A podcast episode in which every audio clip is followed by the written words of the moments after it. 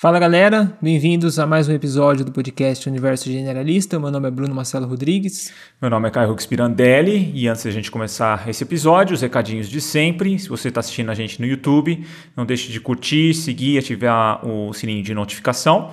Se está ouvindo a gente pelas plataformas de áudio, como Spotify, também não esquece de seguir a gente por lá para receber notificação de novos episódios. Um agradecimento especial ao nosso parceiro, Alan Spirandelli, que é músico profissional, faz edição e tratamento do nosso áudio. Agora o Bruno vai passar o currículo do nosso convidado. Bom, hoje a gente teve a oportunidade de entrevistar o Jadson Diogo Pereira Bezerra.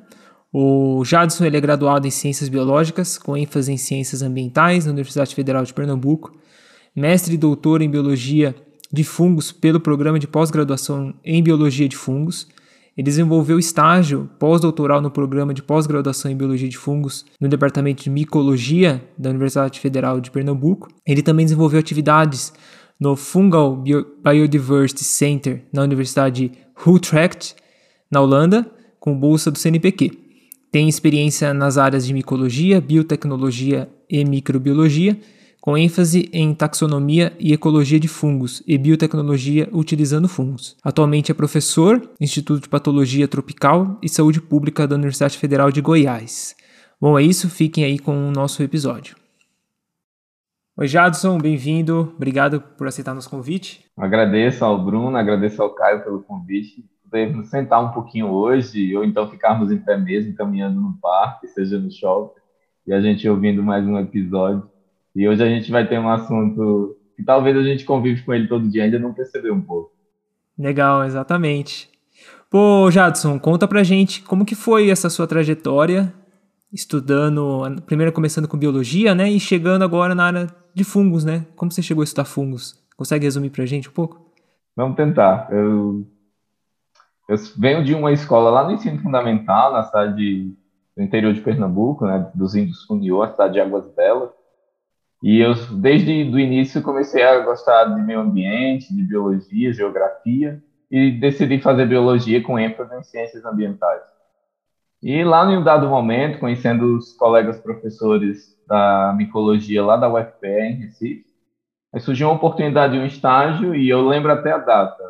Eu lembro que em novembro de 2007, eu entrei no laboratório de micologia pela primeira vez, e a partir daí a gente começou a se apaixonar pelos fungos e começou a construir toda essa trajetória que a gente tem tido no estudo dos fungos, destacando a importância dos fungos do Brasil. Como eu sempre brinco, né? Eu digo, eu não estudo aqueles fungos que a gente consegue ver, mas eu estudo uhum. aqueles fungos que a gente pode estar aí se alimentando de alguma substância produzida por eles e algumas coisas desse tipo. Mas a trajetória começou basicamente assim: convite de um professor, ela chamou, convidou, a gente uhum. adentrou no laboratório e começou toda essa história de micologia que já tem aí são dois, 2007 para cá, eu sou ruim de matemática, de daí cai. 2007 para cá tem alguns anos e, e, e, estamos estudando desde essa época. Legal. E, legal. e para começar, assim, Jadson, seria legal a gente definir fungo, né?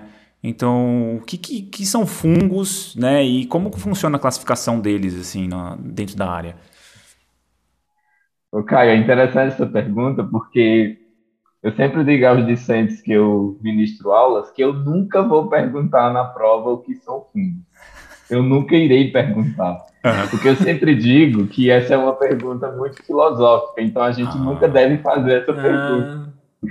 Por quê? Eu, se, eu sempre digo assim, eu estava ouvindo outros episódios e eu estava pensando né, sobre o que é a vida, a origem da vida e tudo mais, e eu estava pensando assim, Gente, e se eles me perguntarem o que é fundo, o que é que eu vou responder? eu não posso ficar calado, eu tenho que responder alguma ah, coisa. Ah, é, pois sim, é. Sim. E assim, e quando a gente se depara com essa pergunta, eu sempre paro um pouquinho para pensar e eu sempre digo assim, ó, a gente tem informações sobre fungos. Fungos são organismos vivos, nós temos plena uhum. consciência disso, não são apenas micro-organismos, porque nós temos macro e microfungos. E às vezes nós estamos com os fungos crescendo na nossa parede, porque tem uma infiltração, ou eles estão ali crescendo no pão que a gente esqueceu em cima da mesa, no tomate, ou no queijo que a gente é, esqueceu também na geladeira e começou a ficar meio verde, ou então a gente está tomando um medicamento e ele é produzido por fungo. Então, uhum. nós temos informações sobre fungos, mas definir fungo eu sempre fico pensando assim, ó, é difícil, mas a gente pode dizer que fungos são organismos que não produzem seu próprio alimento, eles precisam de uhum. alimentos para que eles consigam sobreviver. Eles não são plantas, eles não são animais, fungos são fungos. Temos que ter uhum. isso na nossa cabeça. Então, eles têm aí o tipo de reprodução, eles se reproduzem, eles precisam também de um parceiro, de uma parceira para eles estarem se reproduzindo. E tem todas essas informações que nós temos sobre os fungos. Né? E todas as características que eles podem é, trazer de contribuições para cada um de nós, né? contribuições para a história, não só do ambiente natural, mas de toda a humanidade que tem, ao longo do tempo, ele tem trazido essas contribuições. Mas, resumindo, eu posso dizer que, falando da microbiologia, que eles são organismos eucarióticos, tem uma célula lá semelhante à nossa célula, né? eles são uhum. organismos que necessitam de energia para que eles consigam sobreviver, então eles são heterotróficos, eles têm uma reprodução sexuada, assexuada. Algumas semanas saiu um artigo, foi publicado um, um artigo científico que está dizendo que, mostrando uma possibilidade de um novo tipo reprodutivo em fungos, eu ainda não consegui parar para ler, para estudar, para entender como é esse novo tipo reprodutivo, mas pelo menos a gente já sabe da possibilidade. Uhum. E, então, basicamente, é assim: a gente fala de informações sobre fungos, mas quando a gente vai dizer o que são fungos, eu sempre brinco. Fungos são fungos e é assim que eu quero tratá-los no decorrer do, do período de vida que eu consiga estudá-los, até quando eles mesmos me consumirem e voltar os meus nutrientes para a natureza. Né? Eu, quero, eu quero pensar assim. É, é, interessante e... pensar essa questão do micro para o macro, né? Vezes, é isso que eu ia perguntar. Falam do, do, da questão do, do, de cogumelos, né? Acho que todo mundo identifica isso muito rapidamente, assim. Mas quando você fala de micro, né, é, já fica um pouco mais difícil a, a, a, o entendimento, a imaginação de onde eles estão, né? Mas é, eles estão em tudo quanto é canto, né? Sim, então, é, é isso que eu ia dizer agora. Agora nós estamos conversando, cara, no nosso ambiente. No ar que nós estamos respirando, nós temos estrutura de fungos que nós não conseguimos visualizar. Uhum. Mas se nós temos equipamentos especializados para que nós consigamos coletar essas estruturas de fungos que estão dispersas no ar e a gente consiga avaliar a presença dele ali nesse ambiente que nós estamos, é, nós vamos verificar que de fato eles estão ali. Não é algo que a gente está sonhando e Sim. vai acordar e o sonho acabou. Uhum. Para quem assistiu aí algumas séries da Netflix ou coisa do tipo, né? Eu acho que foi Star Trek Discovery, eu acho. Eles fazem viagens interplanetárias, eu não sei nem dizer se é interplanetários ou de mundos diferentes, é melhor dizer assim, né? Utilizando esporos de fungos. E os esporos de fungos, mesmo vindo dos cogumelos, a gente, na maioria das vezes, não consegue visualizar.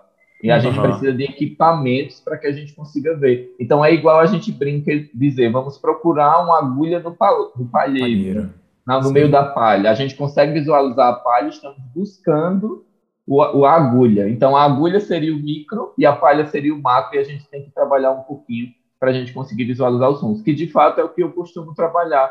Então, normalmente eu trabalho sempre com os fungos, que nós dizemos que necessitamos de equipamentos especializados para visualizá-los e, e, isso mesmo, para visualização. Então, os cogumelos, os macrofungos, nós temos alguns outros macrofungos que não são cogumelos, mas a gente também chama de macrofungos. Uhum. E temos os microfungos, que aí eles podem estar, principalmente estão aí presentes no pão, que a gente esqueceu. A gente vê aquele pãozinho com funguinho, uma mancha preta, uma mancha verde crescendo no queijo, são microfungos, e a gente precisa de equipamentos especializados para conseguir visualizá-lo. Já uhum. o cogumelo, a gente pega a pizza já de fato vê o cogumelo e a gente começa a consumir. Sim. E curiosidade, Jadson, é, a questão do macro. Uma vez eu li que o maior ser vivo do mundo é um fungo. Isso é real? É, existe sim, mesmo? Sim, é verdade. Então a gente pensa que é a sequoia, a gente pensa que é uma baleia. Uhum. Ou a gente pode pensar que eu não sei se tem outro organismo maior que a sequoia que a baleia, do que eu conheço. Tem, que eu conheço, né? Na verdade, é um fungo. Então uhum. é lá em uma das florestas nos Estados Unidos. Nós temos um fungo, eu acho que do gênero Armillaria, e ele, após estudos de biologia molecular, utilizando, estudando o DNA desse fungo, eles verificaram em um raio, se eu não me engano, de, não sei se são 5 quilômetros, eu não é, lembro, uhum. eu creio que é mais ou menos isso. Ele é o mesmo micélio de fungo que está crescendo naquela região. Então, hoje nós temos essa uhum. consciência que os fungos, um fungo é considerado o maior ser vivo que nós temos no nosso planeta. Imagina, esse é o que conhecemos. Aí a gente pega a floresta amazônica uhum. e a uhum. gente não conhece a floresta amazônica. Ela está queimando, está matando a vida micro, micro e macro, e a uhum. gente não conhece. Vai que a Amazônia tem um fogo muito pois maior, é. maior. nos Estados Unidos e a gente não tem conhecimento. Pois é. Pois é. Pois é. Mas e isso é verdade, sim. sim. Legal. E, e, e, uma coisa interessante também que eu estava estudando aqui por, por, episódio também é essa coisa da, do, da decomposição e quão presente estão os esporos também, né? Porque é isso, se você tem, vamos dizer, eu morro aqui dentro do apartamento, né? Fungos estão presentes para fazer a, decompo decomposição, a decomposição minha, né? Tipo assim, eles estão. Os, os esporos estão em todos os lugares, assim, né? É completamente. Até no seu corpo. É, então, Até agora, nesse momento, ele só precisa de um ambiente adequado para ele né, para ele surgir e fazer a decomposição, né? Então é muito interessante o quanto ele tipo tá disseminado, completamente disseminado no, em todos as, as, os ambientes, né? Sim, é interessante isso, Caio, porque há alguns, algumas semanas a gente estava conversando sobre ecologia forense. E um dos casos que eu apresentei na conversa com os discentes os docentes né, foi um caso em que foi encontrado um cadáver em um ambiente fechado, se eu não me engano, no Reino Unido, mas o processo de decomposição ou putrefação, tem as palavras técnicas que os peritos usam para isso, né? Como eu não sou perito, então eu uso de... eu não sei qual é a palavra correta que eu devo usar, mas é o ambiente influencia na ação do fungo. Então, se eu tenho umidade disponível suficiente, se eu tenho temperatura que satisfaz a necessidade do fungo e ele consiga se desenvolver, aí a gente vai ter um aceleramento da decomposição ou a gente vai ter uma decomposição mais lenta porque tudo isso também pode estar influenciando no, no digamos assim, na, no processo de crescimento e de ação ali, de produção de, de uhum. substâncias, de moléculas que auxiliam na decomposição da matéria orgânica. Mas, de uhum. fato, é, eles são extremamente importantes nisso também. Eu fico dizendo, você tocou na decomposição, Caio, é interessante esse questionamento, porque eu digo assim, se não existissem fungos, a vida no planeta Terra não era a que nós conhecemos hoje. Porque uhum. imagina a quantidade de árvores que já viveram e morreram ao longo da história evolutiva e onde elas estariam? Estariam amontoadas em cima uma da outra. Uhum. Ou não, porque não sei se outras árvores iam conseguir competir com aquela matéria orgânica que estava ali parada. Então, a ação dos micro-organismos, principalmente bactérias e fungos, é extremamente importante para devolver para o meio ambiente ou para o ambiente os nutrientes que estão sendo produzidos naturalmente naquela floresta e em tudo. Né? A gente uhum. pega aí a quantidade de lixo que nós produzimos diariamente e a ação de bactérias e fungos ali, e eles conseguem, de fato, em muitos casos, degradar aquele material e devolver os nutrientes para o meio ambiente. E aí começa todo o ciclo de vida a partir dessa ação dos fungos. É incrível. Legal. Muito e você bom. tocou num ponto que iria para o próximo tópico, Jadson, essa questão da história da Terra, né? Como que é a história evolutiva dos fungos? A gente é fascinado por parte evolutiva, né? É, ela tá mais o fungo é mais próximo de uma de uma planta ou dos animais? Tradicionalmente, é, Bruno, os fungos foram estudados junto das plantas, mas por uhum. um motivo muito simples, né? Uhum. Quem começou a estudar as plantas achou os fungos semelhantes e lá no início, na Grécia antiga, aquelas discussões tamanhas lá que eu nem nem convivi, nem vivi nesse tempo, né? Uhum. Então, nós não vivemos nesse tempo, mas a gente tem conhecimento por causa da história que a gente se aproxima dela, do, do da ciência, né? Isso é importante destacar. Sim. Então, os fungos sempre foram colocados dentro, juntamente com as plantas. Sim. Né? E claro que com o avanço dos estudos é, de taxonomia, de biologia, de fisiologia, com a utilização de novos equipamentos, aí surge o microscópio, DNA, né? surgindo, o DNA bem mais recente, se eu não Sim. me engano, acho que a partir da década de 1990, se eu não me engano, talvez um pouquinho antes, aí tudo começa a mudar. Então imagina, os fungos eram dentro do reino das plantas, mas depois dos estudos viram que eles deveriam ser completamente comporem um reino, né? Então uhum. é o reino dos fungos. E uhum. temos que ter sempre consciência disso, que a gente às vezes pega alguns jogos é, que tem aí os fungos juntamente com é, o, o dos zumbis, aí os zumbis os fungos estão onde? Eles são animais ou são plantas? Mas eles são plantas, eles são fungos uhum. estudados tradicionalmente dentro das plantas, com as plantas, na verdade. E claro que ao longo do tempo as, a história, a história evolutiva dele foi sendo estudada, deles foi sendo estudada com mais precisão. E hoje nós sabemos que os fungos são mais próximos dos animais do que das plantas. Entretanto, a gente também tem conhecimento de que, ao longo da história evolutiva do planeta, os fungos contribuíram diretamente ou atuaram diretamente nas condições para que as plantas saíssem do ambiente úmido para uhum. o ambiente terrestre. E antigamente a gente achava que isso eram hipóteses, eram hipóteses. Uhum. E recentemente eu estava, eu ainda Legal. também não parei para ler, mas eu vi publicações que já dizem que não são mais hipóteses nem evidência. A gente agora já começa a afirmar que, uhum. de fato, os fungos contribuíram para que as plantas pudessem, de fato, colonizar o ambiente terrestre, digamos assim. Então, imagina, isso são coisas que só agora, mais recentemente, Sim. depois de muitos anos de estudo, a gente está conseguindo confirmar. Então, imagina a gente adentrar em algumas florestas que nunca ninguém acessou pois e é. começar a estudar os fungos e a gente vai ter uma descoberta surpreendente, né? Vai ser uma descoberta incrível. Mas a história evolutiva deles não para, tá? Eles sim, não sim. param. Então, as leveduras, os fungos filamentosos, as leveduras são aqueles funguinhos, aqueles fungos que é apenas uma célula que a gente utiliza para produção de cerveja, a gente compra o fermento para produzir o bolo, o pão, e a gente está colocando fungo ali, né, que são as leveduras, ou então a gente está ali comendo um tomate ou um mamão, e aí tem uma, uma manchinha meio esbranquiçada, preta, que a gente diz que são os fungos filamentosos que estão ali crescendo, e eles também, além de algum outro, eles sempre têm algum benefício, evolu evolutivamente é, eles têm, é, digamos assim, eles são em algumas questões bem distintos um do outro, uhum. porque cada fungo tem sua história evolutiva, é igual nós, cada um de nós temos a nossa história, né? isso é interessante Sim.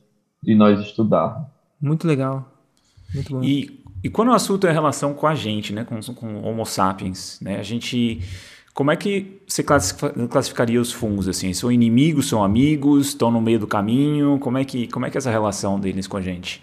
Falou das plantas, né? Que tem essa, essa simbiose, essa, essa relação mutualista com as plantas. E como é que é com, com a gente? Pois é, Caio. É, quando a gente pensa nos fungos com os animais, vou falar nos animais como um todo, é, nós temos herbívoros, por exemplo, que eles necessitam dos fungos para auxiliarem na decomposição do material vegetal que eles se alimentam. A gente pode até citar alguns bovinos, por exemplo. Ou então a famosa formiga cortadeira, né, que ela precisa cortar a folhinha e levar para o seu ninho, e a gente acha que é a formiga que come a folhinha. Mas, na verdade, a formiga está levando a folhinha para que o fungo se alimente.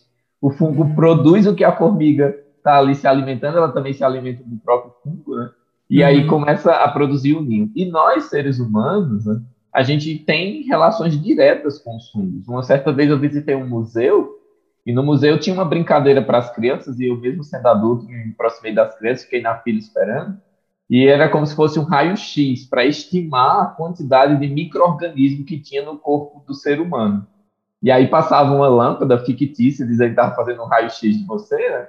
Aí a gente colocava a altura, o peso, para que o computador fizesse aquele cálculo e mostrasse um raio-x de você.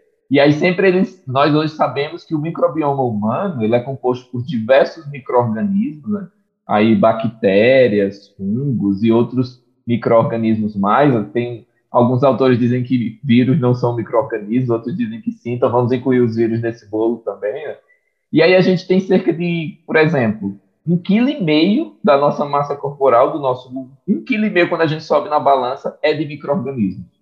Então, se você tem 80 quilos, desconta um quilo e meio aproximadamente, e aí você vai ter uma ideia da quantidade de micro-organismos que você tem no seu corpo.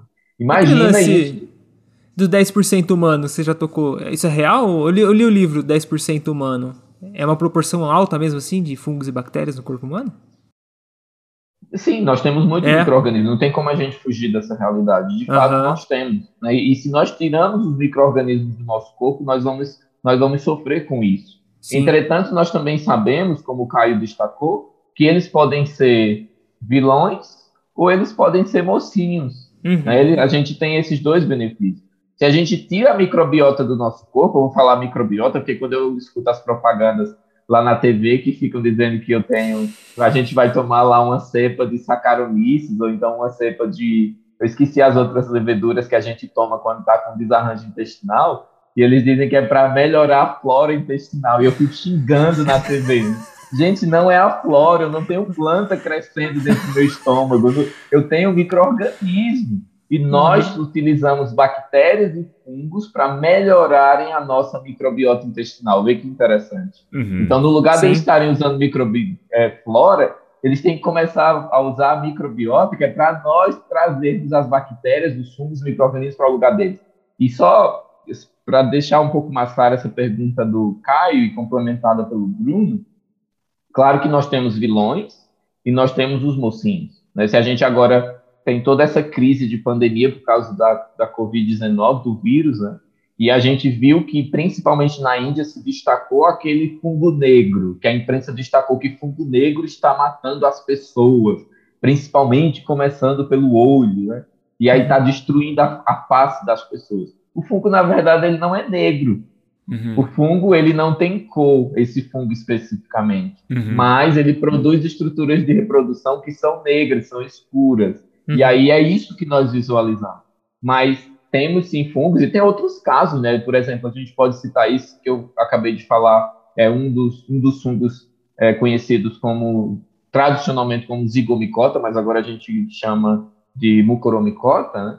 Mas nós também temos exemplos de Candida auris, por exemplo. A gente tem casos de Candida auris que surge primeiro lá no Japão, identificado a partir de material do Japão, e que se espalhou pelo mundo inteiro e é principalmente uma infecção é, hospitalar. Uhum. Imagina a situação de um paciente que já está debilitado e há uma contaminação por Candida auris ou uma proliferação. Às vezes são micro-organismos que já estão mesmo no nosso corpo e com uma deficiência da imunidade ou coisa parecida, eles conseguem ficar um pouco mais fortes e aí fazem toda essa destruição. E ainda, acredita-se, alguns autores defendem, que Candida auris pode ser o primeiro fungo que a gente pode talvez afirmar que ele está se tornando patogênico por causa das mudanças climáticas. Hum, então, vê que situação. A gente tem mudanças climáticas que alguns acreditam e outros dizem que não, é, que é tudo mentira, e que nós já estamos sofrendo por causa de um fungo que talvez foi modificado por questões de modificações é, ambientais, isso mesmo. Então, é interessante a gente ter conhecimento dos benefícios e dos malefícios. Sim se referindo ao corpo humano, isso é extremamente importante também. É interessante. É, a gente já, já a gente teve um episódio que falou de, de, um pouquinho, né, lá atrás, mas talvez seria até interessante voltar nesse tema mais para frente com, com, enfim, com outra entrevista, mas essa parte da microbiota intestinal, né, e, e, e como a, a e o corpo como um todo, acho que a, parte, a própria parte de, de civilizacional ou até in, da industrialização, né, com essa parte mais de, de, de limpeza excessiva da pele, tem, são várias questões que podem trazer uh, um, vamos dizer assim, um desequilíbrio nessa, nessas entre esses, esses, essa, esses, esses seres, né, esses seres vivos assim em geral, que eles eles constituem uma espécie de ecologia dentro do próprio corpo humano, né? E aí ele, você pode ter situações que em mudanças muito drásticas ambientais ou, ou até de imunidade, ele não é um problema, mas ele se torna um problema mais pela circunstância do que por ele só, né? Por ele próprio. Sim. Então é um, é um tema muito interessante, é. bem complexo também por causa disso. Né? E é interessante, Caio, que hoje no Brasil nós tentamos controlar a utilização de antibióticos. Isso. Porque nós temos, porque nós temos bactérias que não são mortas mais pelos antibióticos. Né? Uhum. E por que ainda não começar a, o controle de antifúngicos? Se nós já sabemos que tem antifúngicos que são resistentes aos medicamentos que nós usamos para combatê-los. Então, Sim. ver a discussão que a gente precisa amadurecer e precisa trazer não só para o Brasil, mas em outras é, realidades também em outros países. E é. isso é extremamente importante, porque, como você acabou de destacar, eles estão com a gente, eles não nos fazem mal, mas quando o nosso organismo é modificado, ou quando a gente passa por um estresse que pode até ser abiótico, né? não precisa ser só biótico, não precisa ser um estresse só nosso, mas um estresse do meio ambiente, do ambiente, ele pode trazer alguns malefícios para a gente. E aí muda toda a realidade, porque os, os medicamentos ficam, não, não servem mais para aquela doença, para aquele tratamento, e aí a gente fica refém dos micro-organismos. E aí Sim. a gente vai fazer o quê? Mas é culpa de quem? Do nosso uso descontrolado, desacelerado, acelerado na, na medicina veterinária, na produção de animais para consumo, uhum. na produção de plantas, e aí são várias consequências. Não é só a pílula que a gente coloca na boca e engole Sim. que está trazendo malefícios para essa resistência dos organismos, dos micro-organismos. É que eu acho que é, é esse perigo de ver como inimigo total, né? Assim, porque aí você quer eliminar ele como um todo, mas ele faz parte do. Ele tem um. Ele tem uma função ecológica, vamos dizer assim, né? E você elimina ele como um todo, pronto, você tirou a capacidade de voltar a, um, a, a uma, a, uma, um equilíbrio, né? E aí você tem um outro problema com outras variáveis envolvidas e aí que inclusive nunca existiram às vezes e você tem que desenvolver pesquisa em cima disso por ter visto aquilo, querer eliminar completamente aquele, a, a, aquele fator que na verdade não é o problema em si, mas um desequilíbrio ou, ou, enfim, aí você gera um outro, que gera um outro, que gera um outro, é uma coisa que não, não acaba mais, né? Então é uma Isso, coisa bem tem, delicada.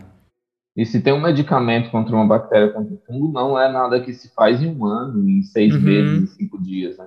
Demoram muito tempo de estudo, de pesquisa, para que depois se consigam as autorizações para utilizar esse medicamento. Então, isso que vocês destacaram, né, isso que o Bruno destacou, o Caio destacou, um equilíbrio, é importante manter o equilíbrio, né? Uhum. E a gente mantendo o equilíbrio, a gente vai conviver com os micro-organismos e com os outros organismos, como a, humanidade já conseguiu viver em muitos tempos, como as comunidades tradicionais conseguem sobreviver ainda hoje. Eles sabem os fungos que devem ser, os cogumelos que devem ser consumidos e que não matam, mas alimentam, e ela sabe os cogumelos que matam e que eles não devem consumir.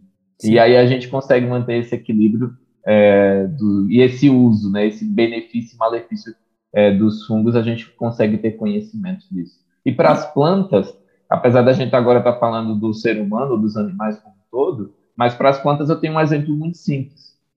Um, alguns pesquisadores estudaram uma gramínea, uma grama, e eles isolaram, eles retiraram o fungo dessa grama. Eles isolaram o fungo dessa grama. E depois eles verificaram que essa grama que veio de um ambiente muito quente, é, foi até eu acho que um artigo publicado na Science em 2002, se eu não me engano, eu esqueci o nome dos autores, mas eu uhum. lembro do fato relatado no artigo. E o que foi que eles fizeram? Vamos fazer o seguinte: a gente vai retirar o fungo dessa planta para ver o que, é que acontece. E vai colocar ela para crescer em 45 e 50 graus. A planta não cresceu. Olha só.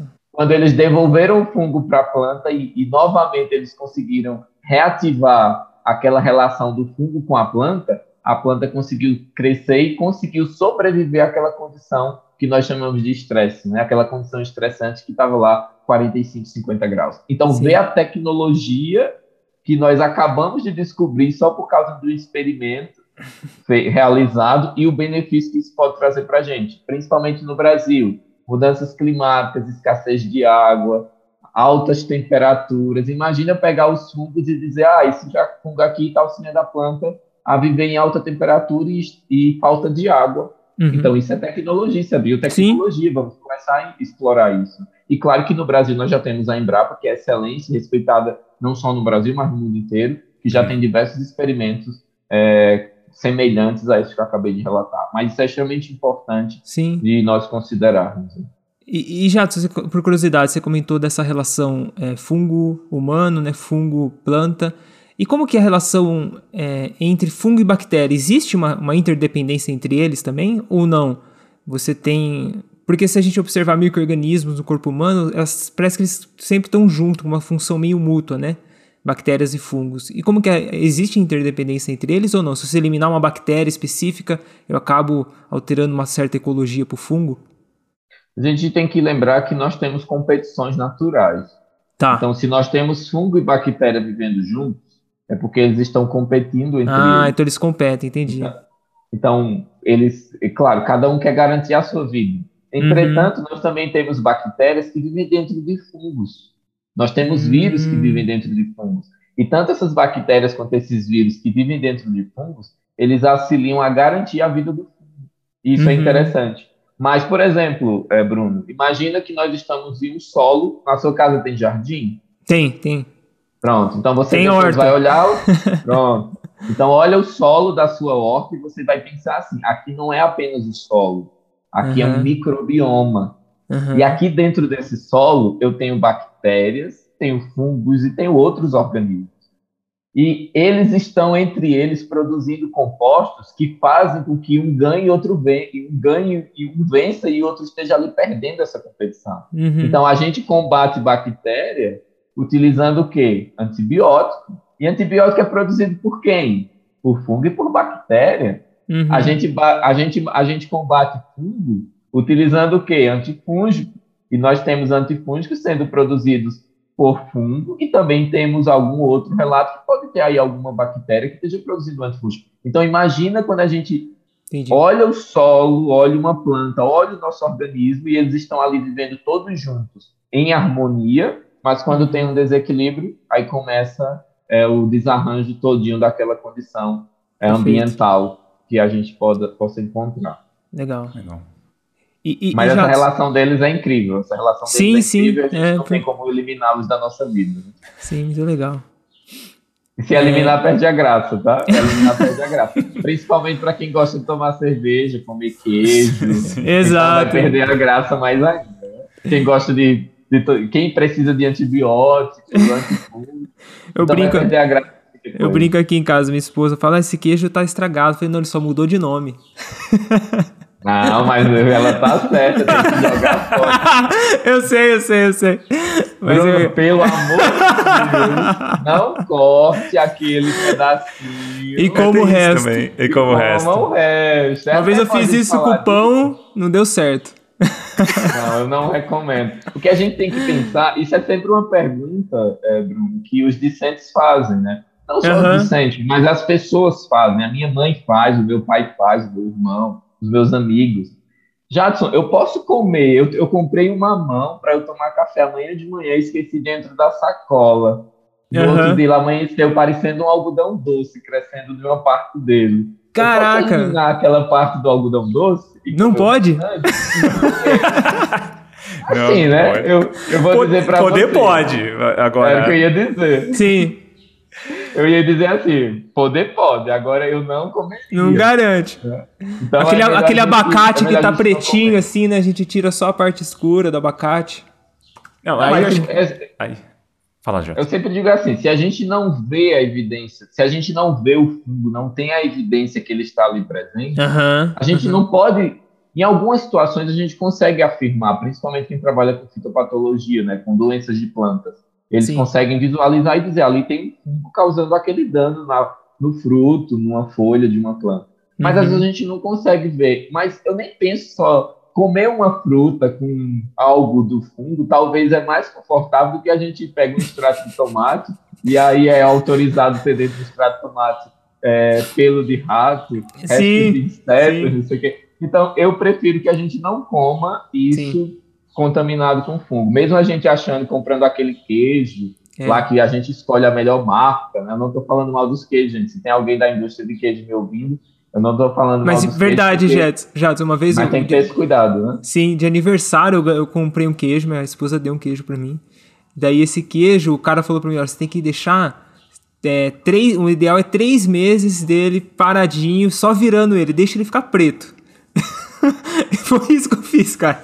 Eu fui virando ele depois, você lava ele com bucha, daí você corta, depois você só tira a casquinha de fora. Lá dentro ele vai estar tá suculento. Tava muito é, bom já, mesmo.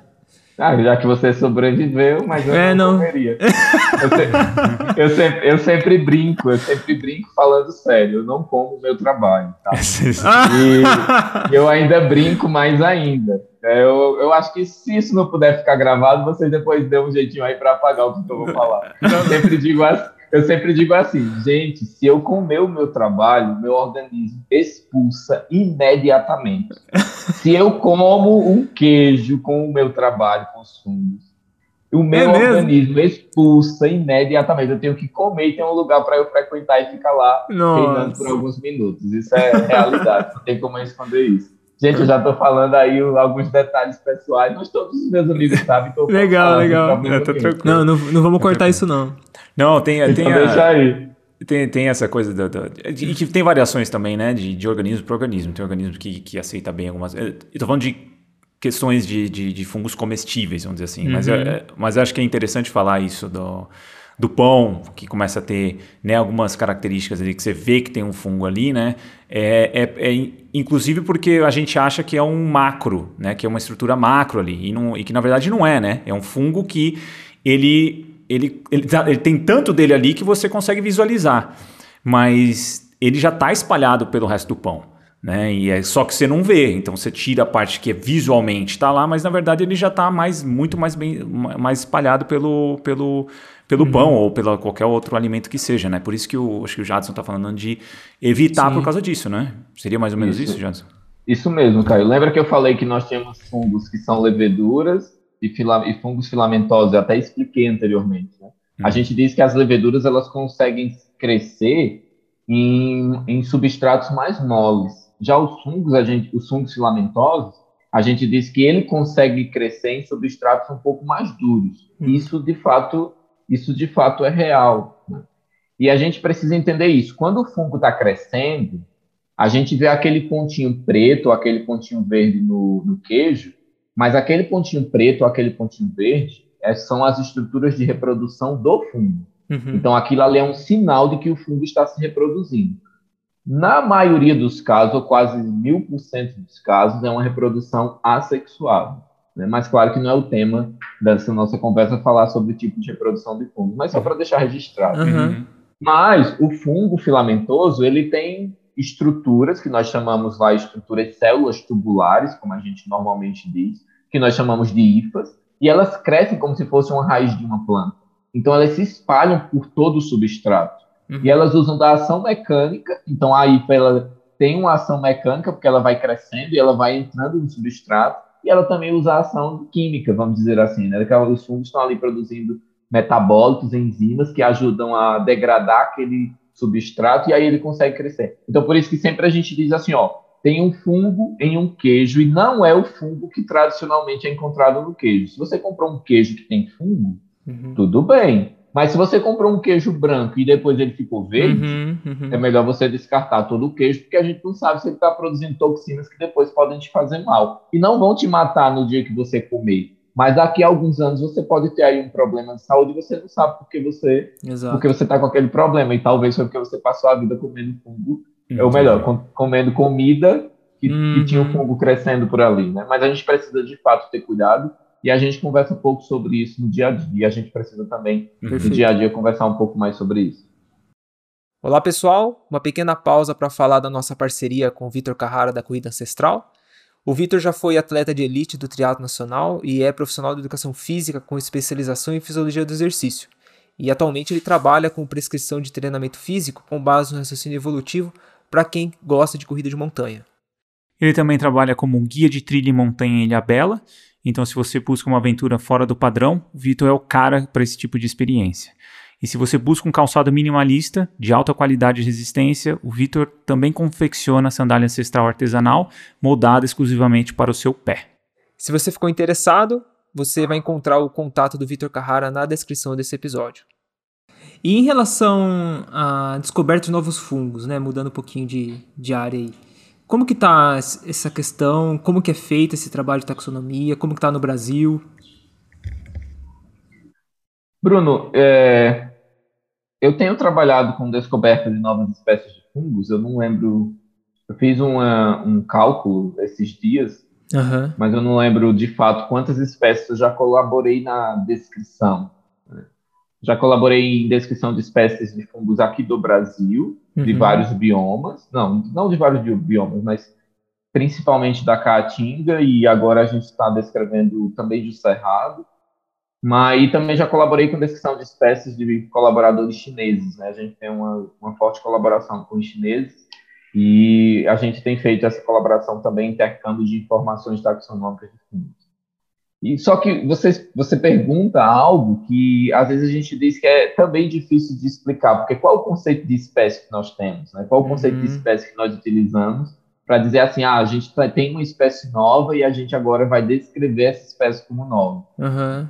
Quando eu tenho trabalhado com fungos, a gente usa informações morfológicas, fisiológicas, a gente usa informações de, de sequências de DNA, uhum. de diferentes partes do DNA do fungo, para que a gente consiga dizer, ó, aqui provavelmente nós temos uma espécie nova e nós vamos propor isso para a comunidade científica e dizer, ó, digamos que o Caio e o Bruno são os editores da revista ou são os revisores. Ó, a gente acha que isso aqui é novo, que é a opinião de vocês. Vocês concordam? Ah, a gente concorda com vocês, isso é novo mesmo. E aí, a partir desse momento, a gente intro... a gente propõe essa nova espécie. A comunidade científica, claro que com o tempo vai utilizando e vai aceitando isso. No Brasil, nós temos aí uma vasta história de descrição de novas espécies de fungos na Amazônia, na Caatinga, Pampa, Cerrado. É, me ajudem aí mais se eu esqueci de algum dos biomas do Brasil. É, Pantanal, Caatinga. você falou? Pantanal. Ah, Mata Atlântica, Atlântica. Pantanal. Pantanal. Então, imagina a diversidade, ou então a biodiversidade brasileira para plantas, e tradicionalmente nós sabemos que os fungos estão muito relacionados com o solo e com as plantas, e aí estima-se hoje no mundo inteiro que nós temos aí de 1,5 milhão a, se eu não me engano, 3,8 milhões de espécies de fungos. Então imagina a quantidade, eu não tenho nem ideia para dizer assim, ó, eu não tenho ideia de a quantidade de espécies que nós temos, mas nós só conhecemos cerca de 120 mil. Uhum. Então, no mundo inteiro. Aí eu, às vezes, eu brinco e digo assim: Gente, quantas espécies de fungos a gente deve ter no Brasil se ele é o país mais biodiverso do mundo? É, pois é. Será que no Brasil não tem apenas um milhão e o restante é distribuído pelos pois é. países? Né? Uhum. Mas a gente tem contribuído assim com essas pesquisas de identificação de fungos, de classificação de novos fungos, ou então de relatos de fungos que nunca foram encontrados no Brasil. E a gente tem aí mostrado para a comunidade científica internacional, isso é importante destacar, que o Brasil, de fato, tem uma diversidade de fungos incrível e que essa diversidade precisa ser considerada nos estudos evolutivos, filogenéticos, dos pesquisadores dos Estados Unidos, de países europeus, de países asiáticos, que por um longo tempo deixavam os fungos do Brasil de lado ou tentavam conseguir eles e levavam para os seus países, mas em algumas situações, às vezes, nem diziam que eram do Brasil. Né? E, mas agora a gente tem um outro panorama. Quando nós começamos a estudar fungos no Brasil, a gente mostrou para a comunidade científica internacional que nós temos uma diversidade que só nós temos. E eles precisam respeitar o trabalho que nós fazemos e considerar os nossos artigos. Desde que a gente não fale inglês de qualidade, uhum. mas eles precisam considerar os artigos que a gente propõe novas espécies de fungos. E que bom que isso já está acontecendo, Legal. isso já é presente não é nem futuro, isso já é presente. Né? Isso já é passado, porque no Brasil o estudo de fungos ele começa principalmente em três grandes pontos, né? no, em Pernambuco, na Bahia e no Rio Grande do Sul. Então, se a uhum. gente olha no Brasil, depois São Paulo também fica bem forte no estudo dos fungos. E a gente diz que nós temos fungos e espécies novas, onde tem pessoas estudando fungos e descrevendo espécies. Então, onde ainda não se tem relato de fungo ou onde ainda não se tem relato de espécie é porque não tem ninguém estudando. E a gente está pisando. Quando a gente anda nas dunas, anda na areia da praia, a gente está provavelmente pisando ali em várias espécies já conhecidas e uhum. espécies desconhecidas. Então, imagine um incêndio no cerrado e a quantidade de diversidade de fungos que a gente perde Sim. quando nós, porque ainda nós não estudamos e não preservamos e não conservamos aquele ambiente. Sim. É, é interessante isso, né, da, da, dessa, dessa diversidade de biomas no Brasil. E, e como é que é esse processo, Jazz? Eu queria saber mais do, do, do, de como você, você tira uma amostra de algum lugar, leva para o laboratório, já que você não trabalha tanto com, com, com macrofungos. Como é que funciona esse processo de você identificar, de você, você busca alguma, alguma, alguma área específica de um bioma, você fala, olha, aqui provavelmente tem algo, você leva isso para o laboratório? Como é que é esse processo todo da taxonomia mesmo? Onde você busca essas coisas hoje? Assim, agora no Cerrado, né? Como é, onde você busca esse tipo de, de material para análise? Interessante, Caio, porque dependendo do nosso foco, dependendo do nosso projeto de pesquisa, nós podemos dizer assim: eu vou estudar o ambiente da minha casa. Tá. E eu vou usar técnicas para isolar os fungos que estão convivendo comigo. Uhum. E aí, quando eu digo utilizar técnicas, não é nada muito extraordinário, não é nenhum, nenhum equipamento interplanetário, não, é algo uhum. muito simples. A gente usa um, eu digo que parece um prato, né, com uma tampa, a gente chama de placa de Petri, uhum. e dentro dessa placa de Petri a gente coloca um meio de cultura, digamos, o alimento para o fungo. E esse meio de cultura ele é feito com, com alguns nutrientes, e a gente pode recuperar os fungos, os fungos que crescem em meio de cultura, né, os fungos cultiváveis, a partir dessa técnica de isolamento diretamente de uma placa de Petri, por exemplo. Uhum. Normalmente eu tenho estudado os fungos que vivem dentro das plantas, mas tá. não fazem mal para as plantas. Aí vocês podem até pensar e dizer assim, Jadson, você está louco. Você está dizendo que quando eu estou comendo alface, quando eu estou comendo tomate, quando eu estou comendo cebola, se eu gosto de gengibre, eu também estou comendo fungo que está dentro dessa planta e eu não vejo, sim, eu estou falando isso, ninguém uhum. falou. Uhum. É fato isso. E a gente só tem essa planta do jeito que nós conhecemos por causa da microbiota que vive dentro dela. Então, aí, quando a gente vai estudar os fungos que vivem dentro de uma planta, a gente pega um pedaço ali, vamos dizer que eu, vou, eu quero estudar a folha. Aí, normalmente, a gente escolhe algumas, algumas plantas que têm alguma importância. Digamos uhum. assim, todas são importantes, né? me corrigindo. Todas são importantes, se não fosse, elas não existiriam. Mas a gente destaca, por exemplo, eu quero estudar uma planta que as comunidades tradicionais utilizam para o tratamento de algumas enfermidades, de algumas doenças. Aí eu vou lá na comunidade tradicional, peço as devidas autorizações, obviamente, para que a gente possa estudar. Quais são as plantas que vocês usam para o tratamento de dor de cabeça? Ah, a gente usa essa planta aqui. Aí a gente vai, ah, então a gente vai começar o estudo por essa planta. Aí vai, ah, vocês usam a folha ou vocês usam o raminho, o caule? Não, a gente usa o raminho e a folha. Tá, então a gente vai estudar os dois. Então a gente coleta aquela planta, leva para o laboratório, lava aquela planta com água natural mesmo, detergente neutro, ou então e depois a gente usa algumas outros é, algumas outras substâncias para lavar aquela planta para eliminar qualquer fungo que está crescendo na superfície daquela planta. Depois a gente corta os pedacinhos, coloca naquilo que eu disse que era o alimento do fungo, meio de cultura, né? e a partir daí os, a microbiota que vive dentro dessa planta e que não está causando doença, principalmente os fungos, né, são os fungos endofíticos, né, que vivem dentro dessa planta, a gente começa a estudar esses fungos que estão ali crescendo. Então, eles crescem naquela placa, a gente utiliza aquele fungo e depois a gente começa a estudar o DNA desse fungo, se ele produz algumas substâncias, a morfologia desse fungo. Isso eu estou falando dos fungos que conseguem crescer em meio de cultura. Uhum, uhum. Se a gente tem fungos que vivem dentro da planta, não significa que todos crescem. Tem os que não crescem em meio de cultura, ou, melhor dizendo, nós não temos tecnologia para fazer com que eles cresçam. Então, tá. por isso que a gente diz que eles não crescem. Ah, tá. E aí a gente usa técnicas de biologia molecular para estudar a, presença desse fungo a partir do DNA. Então, tem o DNA daquele fungo ali? Tem. Eu sei que ele está presente, sei. Posso confirmar e confiar? Pode, mas eu não posso utilizar esse fungo para nenhum outro fim. Digamos que a gente trabalha com essa, essas relações ecológicas, cultivando fungo, ou seja, retirando o fungo dentro da planta para poder utilizá-los nas pesquisas de taxonomia, de, de biotecnologia, mas quando a gente usa técnicas para verificar se o DNA dele está ali presente naquela planta, a gente não consegue tirar os benefícios desse fungo. E aí eu não sei se eu posso fazer isso, mas eu vou fazer, tá, Bruno? Caio, me perdoe aí se eu não puder, mas eu vou fazer uma pergunta para o Caio, já que ele está trabalhando aí com os números.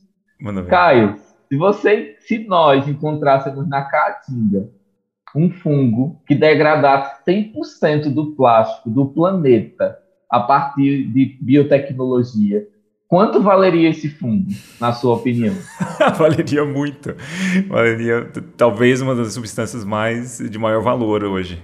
Eu acho assim, no mercado, com certeza. Pois, pois é, então, alguns pesquisadores estudaram fungos da Amazônia, vivendo dentro de plantas da Amazônia, e eles esqueceram lá umas placas de PET, que eu expliquei anteriormente como elas eram, uhum. que eram de plástico eram de plástico as placas de Petri. E eles tinham tantos fungos que quando a gente trabalha com fungo uhum. que vivendo dentro de planta, às vezes a gente consegue retirar muito, isolar muito, ou a gente, a gente consegue retirar quase nenhum. Uhum. E você até citou, né, Jadson, como está isso na Caatinga? Quando a gente estuda a Caatinga, que é uma floresta seca, e a gente compara com a Mata Atlântica ou a Amazônia, que é uma floresta úmida, a gente tem um maior número de fungos na Amazônia ou na Mata Atlântica, uhum. e a gente tem um menor número de fungos é, na Caatinga. Entretanto, quando a gente fala de riqueza e diversidade, a gente já tem uma mudança drástica, assim, uhum. vamos dizer. Às uhum. vezes a gente tem um maior, maior número de espécies nos fungos da Caatinga do que na Mata Atlântica ou, hum. ou na Amazônia. Mas isso é outra Por uma questão outra... adaptativa mesmo, né? De um desafio adaptativo, você, você acaba selecionando, né? Eles vão adaptando ao meio e você acaba tendo uma diversidade. Isso mesmo. Uhum. E aí eu falando sobre o plástico, né? Só para concluir esse raciocínio, os pesquisadores esqueceram umas placas na bancada. E eles esqueceram as placas e quando eles voltaram para estudar aquelas, aqueles fungos, tinha placa de Petri que tinha desaparecido. Caraca. Peraí, como a placa de Petri sumiu? Ela é de plástico. Ou seja, o fungo consumiu todo o meio de cultura que estava na placa de pé. E o único alimento que ele tinha era o quê? A placa. Então, o que foi que ele fez? A própria placa. Ele degradou o plástico que estava na placa. Então, aí começou-se a mostrar que os fungos também têm esse potencial biotecnológico para degradar o plástico, por exemplo. Sim. Então, aí são, são muitas coisas que a gente pode fazer com eles e esse, essa relação deles com as plantas e outros organismos, a gente ainda precisa de muito tempo para uhum. estudá-la, né? É interessante saber disso também. E, e, e entra exatamente no próximo tópico, esse potencial econômico, Jadson. Ele é assim, eu queria que você destacasse as principais áreas que estão sendo atuadas assim com fungos e realmente se existe um investimento, pelo menos não sei aqui no Brasil ou fora, de tentar descobrir novos fungos para novos usos, novas tecnologias. Como que está isso? Digo, Bruno, você já tomou algum antibiótico? Sim. Faz tempo, então, mas tomei. Que bom. É, não é bom estar tá usando sempre. Não é bom. mas, é, por exemplo, nós temos fungos que produzem medicamentos. Uhum. Pessoas que fazem pessoas que fazem transplante, por exemplo, eles usam um medicamento que para que não aconteça rejeição do órgão transplantado, que é produzido por fungo. Uhum. Porque é aquilo que a gente conversava anteriormente. Às vezes as pessoas pensam quando fala de fungo ou que fala de cogumelo é só para comer o cogumelo. Uhum, exato. Ou é o fungo causando doença.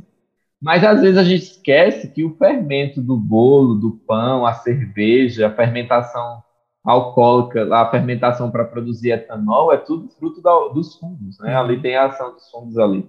Mas a gente pode dizer, eu posso te contar, Bruno, aqui, a gente pode dizer que nós temos fungos que estão aí produzindo diversas moléculas e essas diversas moléculas têm, trazem benefícios incríveis para a nossa vida. Nós temos fungos que podem ser utilizados como medicamento. Imagina o detergente em pó que nós utilizamos para colocar na lavar a roupa. Se a gente para para olhar o rótulo do detergente em pó, a gente tem ali escrito que tem enzimas, né, que são ali, digamos assim, moléculas, substâncias produzidas pelos fungos, que ajudam a retirar manchas que estão nas nossas roupas. Uhum. Então, vê que fungos também são importantes na indústria de produtos de limpeza, por exemplo. Sim. E aí a gente pode citar a agricultura, a gente tem fungo que pode ser utilizado no controle de pragas, nós chamamos de controle biológico de pragas ou manejo integrado em algumas situações. A gente já citou diversas vezes aqui os, os fungos utilizados na produção de alimentos, na agroindústria, na produção de, de, de outras substâncias, né? Na, na própria produção do fungo, para que nós utilizemos esse fungo como alimento, só como exemplo, a, uhum. no Brasil nós ainda não temos muito essa cultura, mas a gente pega países asiáticos, como a China, e em Pequim, quando você chega em Pequim, você vai no supermercado e você às vezes tem 50 fungos que você consegue comprar o cogumelo e levar para sua casa. Sim, sim. E aí eles trocam a proteína animal pela proteína dos fungos ou alguma coisa, pelos nutrientes dos fungos, vamos falar de forma mais geral. Mas a gente tem fungo na produção de etanol, a gente tem fungo na produção de antibióticos, de antifúngicos, na produção de pigmentos. Imagina aquele chocolate, aquele biscoito, eu não sei se vocês chamam biscoito ou bolacha recheada. Uhum. Né? A gente tem é essa bolacha que é, bom, que é bolacha. Mas imagina você pega quando você abre a bolacha recheada, ou biscoito recheado, Aí a gente vê aquele pigmento. Imagina se esse pigmento for produzido por fungo e ele não trouxer nenhum malefício para a nossa vida. Uhum. Por que usar pigmento sintético? Uhum. Produzido pelo fungo não tem malefício nenhum. Uhum. Ou, se você gosta do mar e gosta de surfar, você pode ter uma prancha produzida por um fungo. Uhum. Você coloca o fungo para crescer lá formando uma prancha e ele é resistente, ele é leve, leve. e é disso que os surfistas precisam eles precisam de algo resistente e leve para garantir que eles vão ganhar o prêmio de primeiro lugar. Uhum. Sim. Ou então vocês podem dizer assim, gente, será que é possível construir uma casa no espaço e ela ser produzida com micélio de cogumelo? A NASA já está estudando isso. Imagina, leva os esporos do fungo dentro de um frasquinho, vou dizer dentro de um frasquinho. Pois é. E lá ele cresce. Então não precisa transportar nada extraordinário, porque lá já tem. Melhor que impressora material. 3D. É tipo isso, né? digamos. É, tipo, isso. tipo impressora é 3D. Tipo é. Mas é muito, tem muitas áreas. Eu que legal. Trouxe algumas delas, mas a gente tem muitas áreas que nós podemos aplicar os fungos e está gerando recurso. Uhum. Imagina, imagina um, um, exemplo mais técnico. Né? A gente tem substâncias utilizadas para o tratamento do câncer que o Ministério da Saúde do Brasil ele, ele importa, ele compra dos outros países para o Brasil. E no Brasil, nós temos fundos que podem produzir a mesma substância, nós só não temos a tecnologia para utilizar a diversidade brasileira, nós aqui estamos falando dos fundos, para produzir essa, essa, essa substância. Me corrigindo, nós até temos a tecnologia e sabemos qual é a tecnologia, mas nós não temos os investimentos necessários Sim. para que nós possamos utilizar essa tecnologia em larga escala para que a gente produza aquela, aquela substância que a gente precisa para o tratamento de um câncer, por exemplo. E aí a gente não precisa estar comprando em nenhum país. Uhum. Então imagina, faz um investimento pontual e a gente fica independente de estar precisando de outros países para comprar aquela substância. A gente pode produzir aqui mesmo, e a gente tem visto isso agora na produção das vacinas, com a atuação da Fiocruz, do Butantan, tem um, um impacto é fundamental no Brasil também. Pô, muito legal. E aí isso fica ameaçado também com, com perda do, dos biomas, né, Jadson? Como é que, né, como é que a área, a área de vocês vê essa, essa, essa parte de perda de biomas como porque é uma perda de potencial econômico imenso para o país e não só para o país, para a humanidade, né? De potencial de, de de medicina, descobertas, né? né? de descobertas ou até de, de, de até para a questão climática também, né? De você conseguir, conseguir sintetizar novos materiais de forma mais orgânica, né? Então, como é que é assim essa esse debate da parte de conservação dentro da, da, da micologia, cara? A gente sempre diz assim, é, Caio, é, a gente pode pensar assim, eu sempre penso na nossa casa, né? O que é que tem na nossa casa que a gente quer, eu vou dizer preservar, mas quando eu for falar dos fundos, eu vou falar conservar. Uhum. É, a gente quer preservar. Então, na nossa casa, se a gente pensa agora, a gente vai dizer assim: tem as minhas fotos quando eu era um bebê e elas estão ali guardadas. Eu nunca precisei delas, mas eu não quero que elas se percam. Uhum. Aí o que é que eu faço depois? Minha mãe, por acaso, esqueceu eu tô falando isso que minha mãe fez em algumas coisas minhas, ela, ela depois vai ouvir eu falando e ela vai ficar dizendo, aí você citou meu nome falando mal de mim. Eu não falei mal, falei a realidade. Aí você volta para sua casa, depois de você morar em outra cidade, você volta na sua casa e não tem mais nada da sua história ali. Tudo foi jogado fora, tudo foi descartado. E quando a gente vai falar do, do ambiente natural, principalmente sobre a conservação é, dos ambientes, é basicamente assim quando a, como a gente se sente. Uhum. Né? A gente tem visto aí na TV a destruição do Pantanal, da, do Cerrado, da Caatinga, da Amazônia, com fogo. Alguns dizem que é verdade, outros dizem que é mentira, mas a gente está vendo, então eu acredito. Né? Eu senti a fumaça chegar aqui em Goiânia e eu sofri com isso, então não tem como eu dizer que é mentira. Uhum. De fato está acontecendo. E a gente fica pensando, imagina um incêndio no Pantanal, na, no Cerrado, né, ou na Caatinga, e ele destrói a, a, a, cobertura vegetal e destrói a comunidade do solo. Mas ele tem um potencial tão grande para se recuperar que depois ele consegue se recuperar em muitos dos casos. Né? Algumas pesquisas já estão mostrando que não é bem assim. Uhum. Mas no Brasil, e não só no Brasil, mas no mundo, tem, no mundo tem se começado uma. Tem, já, se, já começou anteriormente uma grande discussão sobre conservação dos fundos. Porque nós falamos de conservação das plantas, nós falamos de conservação dos animais, uhum. nós falamos de conservação do ambiente natural, mas e os micro-organismos? Os organismos, os outros organismos que nós não conseguimos ver com facilidade e tem um serviço ecológico, um serviço ambiental extremamente importante, como os fungos, os cogumelos principalmente. Então, tem uma grande equipe que tem trabalhado com conservação de fungos é, no mundo. Aqui no Brasil, a gente tem a contribuição principalmente é, no mundo a gente tem Gregor Miller, eu acho que é assim o nome do professor lá de Chicago, e tem o Gregor Miller, que tem trabalhado bastante com isso. Recentemente ele até estava ministrando algumas palestras, mini cursos aqui para é, estudantes brasileiros, pesquisadores brasileiros. Ele tem um contato muito direto também com os brasileiros, na verdade, com os pesquisadores é, do mundo inteiro. Eles têm tentado é, fazer essa política de conservação, destacar que os fungos também precisam ser conservados, como os, as plantas e os animais.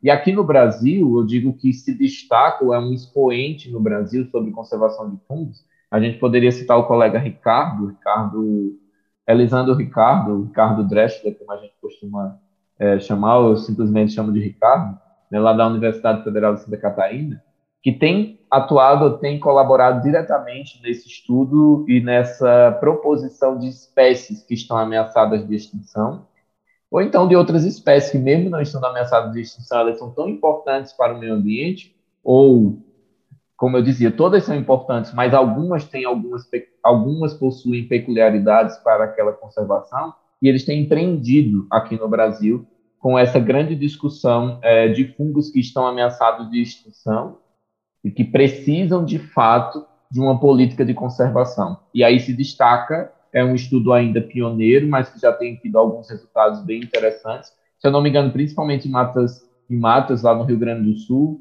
eu não lembro como é que ele chama, se são matas de altitudes, nebulares, eu não lembro muito bem, que ele tem feito, eles têm feito esse estudo, mas nós temos reunido dados de fungos do Brasil inteiro, proposto para, e, e, e, digamos assim, enviado essa informação para deixa eu ver como é que é a tradução, é a lista vermelha global da IUCN, que seria a tradução que é a, a Comissão para a Sobrevivência de Espécies de Fungos da IUCN. Eu esqueci como é a tradução da IUCN, se depois alguém puder me ajudar.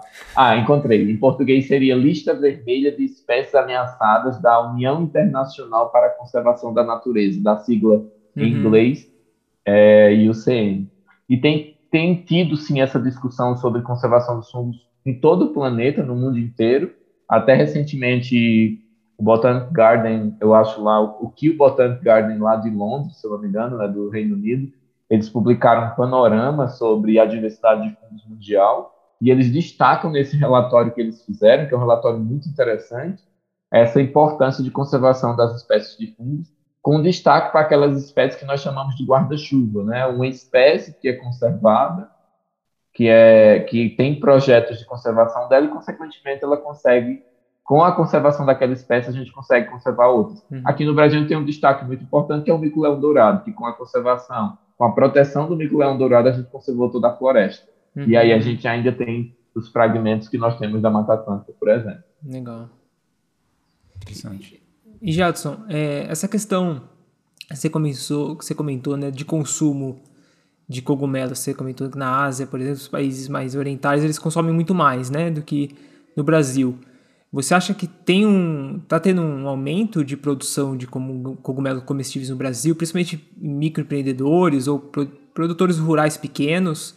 E você acha que tem uma relação cultural também? Eu até conversei com o Caio em relação a isso, por exemplo, o aumento de pessoas com alimentação mais vegetariana, que é uma rica fonte de proteína também. Como que está esse processo no Brasil? Tem, tem sido um mercado em, em ascensão?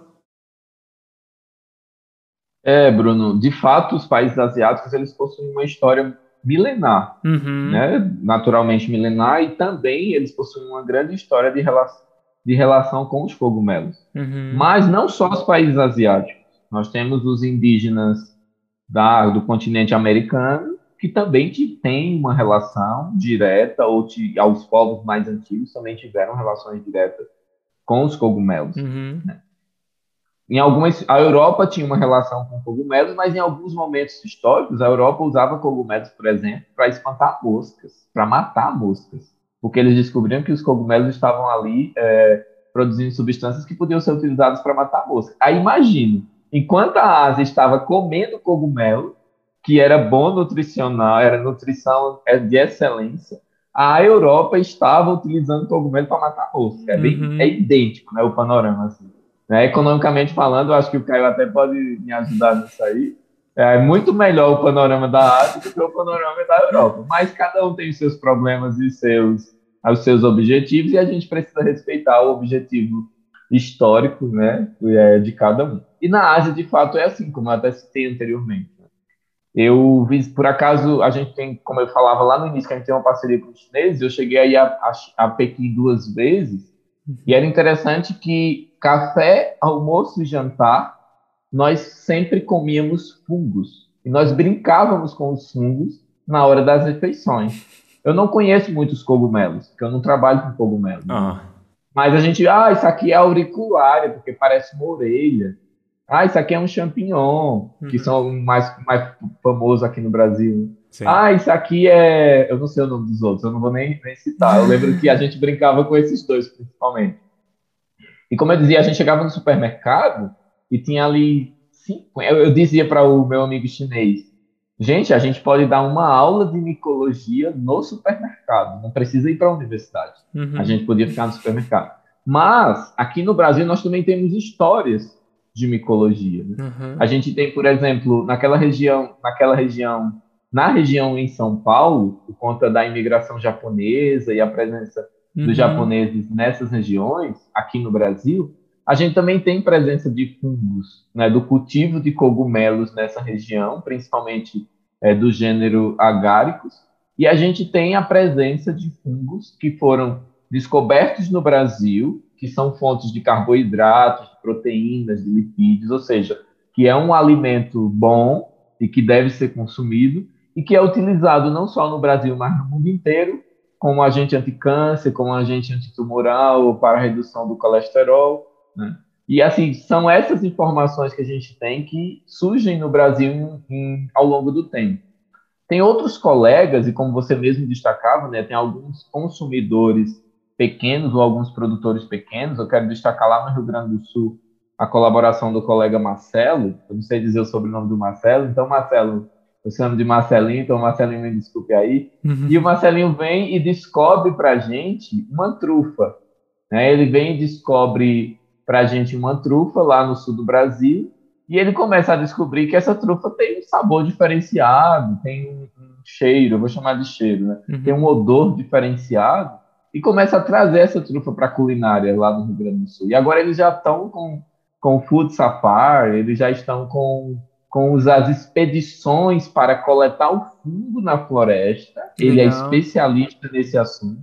Trazem o fungo para a cozinha e lá eles preparam com as pessoas que fizeram a expedição para coletar o fungo, eles preparam a comida, né, o alimento com aquele fungo que eles coletaram. Aqui em Goiânia nós temos isso também. A gente tem aqui pelo menos dois, alguns produtores, né? Tem pelo menos dois que eu fiz contato, que eles produzem o fungo, mas como vocês destacaram, a gente não tem cultura de utilizar fungo na nossa alimentação. Uhum. Então a gente precisa começar a mudar um pouco disso, né? E a gente precisa se espelhar nessas culturas, nessas culturas, é, sociedades milenares, uhum. que sempre utilizaram os fungos na alimentação e os benefícios que eles trouxeram para garantia da saúde dessas civilizações e, e o benefício que o fungo traz para a nossa vida. A gente disse que ele é um alimento, é uma palavra com uma pronúncia difícil, né?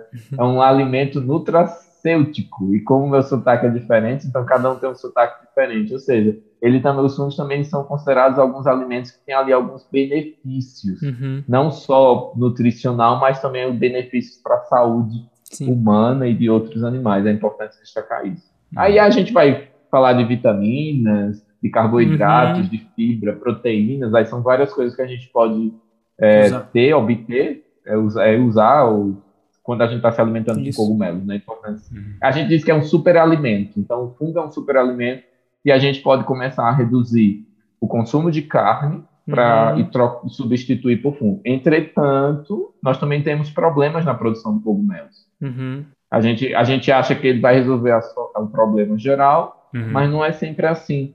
O substrato utilizado para que o cogumelo cresça, ele também é um problema para os produtores, porque o substrato tem vida útil. Uhum. Depois que o fungo retira os nutrientes do substrato, o substrato continua ali e precisa ser encontrado um destino a quantidade de água para manter a umidade, a quantidade de energia para manter a temperatura, as uhum. plantas industriais que precisam ser construídas para a produção, as fazendas de, de cogumelos, né?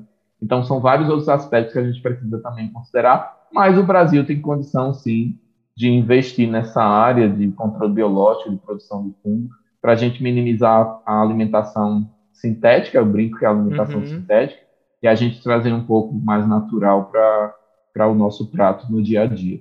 Já se você come fungo uma vez por semana, não, eu não como fungo uma vez por semana. Você não come o seu trabalho, né? Você falou.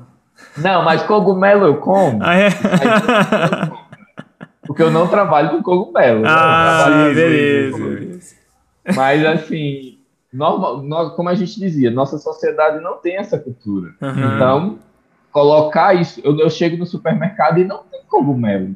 Uhum. Eu tenho que me deslocar cerca de 10, 12 quilômetros para ver se eu consigo comprar cogumelo fresco. Então, a gente tem que fazer igual nos outros países. A gente chega no supermercado e não precisa ter 50 espécies para comprar. Uhum. Basta ter uma para a gente começar a colocar no nosso dia a dia a possibilidade de se alimentar com cogumelos também. Uhum. Legal. E, e no, no, quando, na agricultura, Jadson, falando na parte de, de, de solo, é, tem mais uma, uma perspectiva de vamos dizer assim, de interação de substâncias no solo ou tem mais interesse numa sintetização de algum material que possa ser usado especificamente no solo? Como é que funciona isso dessa questão do, do estudo de fungos para a agricultura? Né? Tem mais interesse, um interesse maior de achar alguma coisa, uma nova substância que pode ser usada para controle de praga ou para alguma coisa específica no solo? Ou tem se trabalhado com a ideia de, de um equilíbrio, de, de buscar um equilíbrio de solo? Como é que funciona isso, cara? Você, você tem uma ideia? É, a gente é importante lembrar, é, Caio, que o ambiente natural dos fungos é o solo. Uhum. Tá? E nós temos essa consciência desde aquilo que a gente falava sobre a evolução. Uhum. A gente dizia que as plantas saíram do ambiente aquático para o ambiente terrestre, ou seja, para o solo, por influência dos fungos. E aí, ou melhor, por colaboração dos fungos. Então a gente já tem aquela ideia. Então eles estavam associados com as plantas ou eles já estavam no solo? Uhum. E nós sabemos que o ambiente natural, o, o, solo é um ambiente natural é, dos fungos. Tem um colega que nós trabalhamos, agora estamos fazendo levantamento de fungos. Nós fizemos da caatinga, de três grupos de fungos específicos. Nós fizemos da caatinga, finalizamos agora o do Mata Atlântica e Pampa, e agora estamos empreendendo Cerrado, Pantanal e Amazônia, mas a Amazônia é o que vai dar mais trabalho porque tem muitas informações. E quando nós estamos estudando lá, eu vou dizer o nome dos gêneros, mas ninguém se assuste, né? Aspergillus, Penicillium, Talaromys, que são gêneros que dão nome a fungos, nós verificamos que na, na, na Mata Atlântica e verificamos que na Caatinga o maior número de relatos de espécies de fungos é do solo. Significa que as pessoas estão muito estudando o microbioma do solo, uhum. né? ou então ou então o micobioma, né? para a gente se referir só a fungos, já que a gente fala de micologia, mico é fungologia, estudo, então estudo dos fungos, né? então microbioma do solo. E é interessante que nós temos os fungos micorrízicos arbusculares, que a gente chama de FMA, para facilitar o entendimento, que são fungos que vivem associados, nesse caso, os micorrízicos arbusculares, né, formando estruturas que estão dentro das raízes das plantas. E a gente sempre diz que esses fungos, eles auxiliam, as, eles produzem uma rede de micélio, né, como eu falava lá atrás, uhum. que era hífase, uhum. e tudo mais, para auxiliar a planta na obtenção de água, para auxiliar a planta a que as raízes cheguem em, em solos mais profundos, ou a IFA, ela é mais fina ou mais simples que a raiz, então a IFA consegue chegar em ambientes é, mais profundos e obter água e nutrientes dali, leva para a planta. Então, essa relação dos, dos fungos do solo com as plantas para a agricultura é extremamente importante, não só das bactérias fixadoras de nitrogênio, por exemplo, mas também dos fungos. E nós podemos ter dois panoramas. Nós podemos estudar os fungos que estão no solo e aplicar as substâncias que eles produzem para a agricultura, uhum. ou nós podemos estudar os fungos do solo e utilizar os próprios fungos também na agricultura. Uhum. Por exemplo, os fungos micorrízicos, como eu falava, eles só vivem em associação com plantas. Então, nós não temos um banco guardado em uma coleção de culturas, por exemplo, de fungos micorrízicos. Tem um ou outro, mas não muitos. Então, nós precisamos sempre ter o fungo crescendo associado com a planta. Aí você diz assim, Jadson, mas por que os fungos micorrízicos são importantes? Aí eu vou dizer assim, eles são importantes porque em um ambiente, degra em um ambiente degradado, eles são os primeiros organismos que chegam para começar a organizar o microbioma do solo para que a planta consiga se, consiga se estabelecer. Quando eu digo eles são os primeiros, eu também estou incluindo outros micro-organismos, né, as bactérias, por exemplo. Mas a gente tem um destaque desses fungos. E também a gente pode utilizar esses fungos que podem ser encontrados ali no solo, vou citar outros nomes, como tricoderma, bovéria, cordíceps, que são fungos utilizados no controle biológico de pragas. Aí você diz assim, Jadson, as, o pessoal, as empresas ou as, as propriedades das fazendas, elas usam as substâncias produzidas por esses fungos ou usam os fungos? Quando a gente fala de controle biológico de pragas, a gente usa o próprio fungo. Uhum. Então a gente pega aquela, aquela grande quantidade de esporos, né? Os esporos são as estruturas de reprodução, principalmente nesse caso de reprodução assexuada dos fungos, e usa aquela, a, utiliza vários substratos, mas tradicionalmente é utilizado o arroz para o crescimento desse fungo. O fungo cresce naquele arroz, produz os esporos, os conídeos, depois eles trituram aquele material e você pode pulverizar aquele material com um líquido específico para aquele é, naquela plantação. E o fungo ele, entomopatogênico ele é específico para a, praga. Uhum. Então, digamos que você tem a cigarrinha da cana-de-açúcar. Aí você quer matar a cigarrinha da cana-de-açúcar. Você vai ali, sabe qual é o fungo, utiliza os esporos daquele fungo, pulveriza, e ele precisa, claro, de umidade, uhum. temperatura e tempo para começar a agir. É por conta disso aí também que a gente tem a famosa formiga zumbi. E nós temos algumas, alguns fungos que vão ali e matam a formiga e que ela fica toda desengonçada, perdida, e por isso que as pessoas chamam que ela é formiga zumbi. E normalmente na cabeça dela, principalmente, eu não sei se é a cabeça que as pessoas que trabalham com formiga chamam, mas assim eu vou chamar, eles me perdoem, me desculpem. Ele, o fungo produz a estrutura de reprodução que é para os esporos serem dispersos.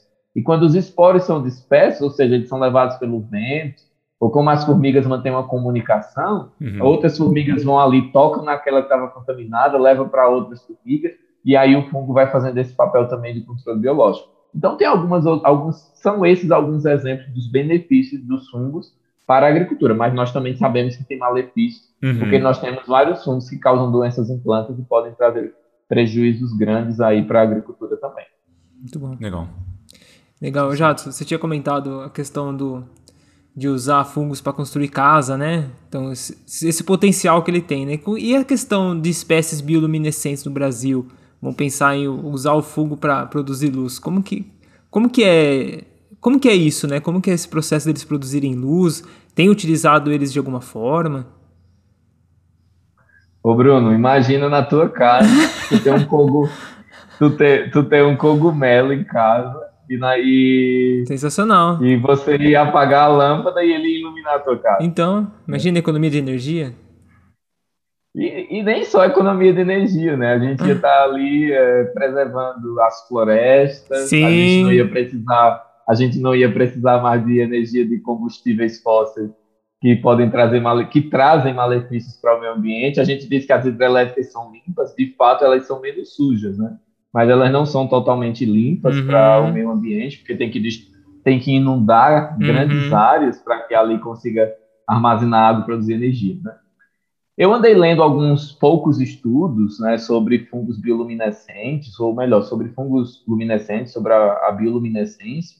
Eu não, não tenho muita especialidade nesse tema, mas a gente tem verificado que algumas substâncias que são produzidas por esses fungos, elas de fato têm essa característica de produzir algo como se fosse um vagalume. É Sim. É mais fácil a gente pensar em um vagalume que todo mundo conhece, né?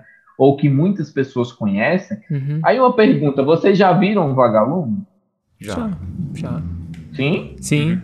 Quanto vocês viram um vagalume semana passada? Hum, não, faz tempo. Tem que quantos não. anos que vocês viram um vagalume? Eu vi ano passado, final do ano passado. Sério? Uhum. Ah, eu mais já tava no sítio, não tava aqui. É, isso que eu ia falar.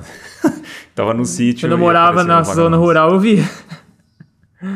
Pois é, vejam que interessante. Nós temos perdido os vagalumes. Nós não, não, vemos mais vagalumes como antes, mas nós temos perdido vagalumes por quê? Porque nós temos é, destruído o ambiente natural. Uhum. Então, a possibilidade de descobrir fungos que produzem uma luminescência semelhante à do vagalume, hum. ela também está tá sendo reduzida, porque o ambiente natural está sendo perdido. Hum. Mas claro que nós sabemos que essa capacidade de bioluminescência, é, ela, ela, vários organismos vivos possuem essa capacidade. Né? Não só os fungos, acabei de citar os vagalumes, por exemplo. Uhum. Só para a gente situar, só para a gente situar as pessoas que estão nos ouvindo, nos vendo, quando a gente pensa em luminescência, pensar no, no em bioluminescência, pegar no vagalume pensar é, no vagalume também. Então imagina um fungo em uma floresta que está ali tendo um... Por que, é que ele produz aquela luz?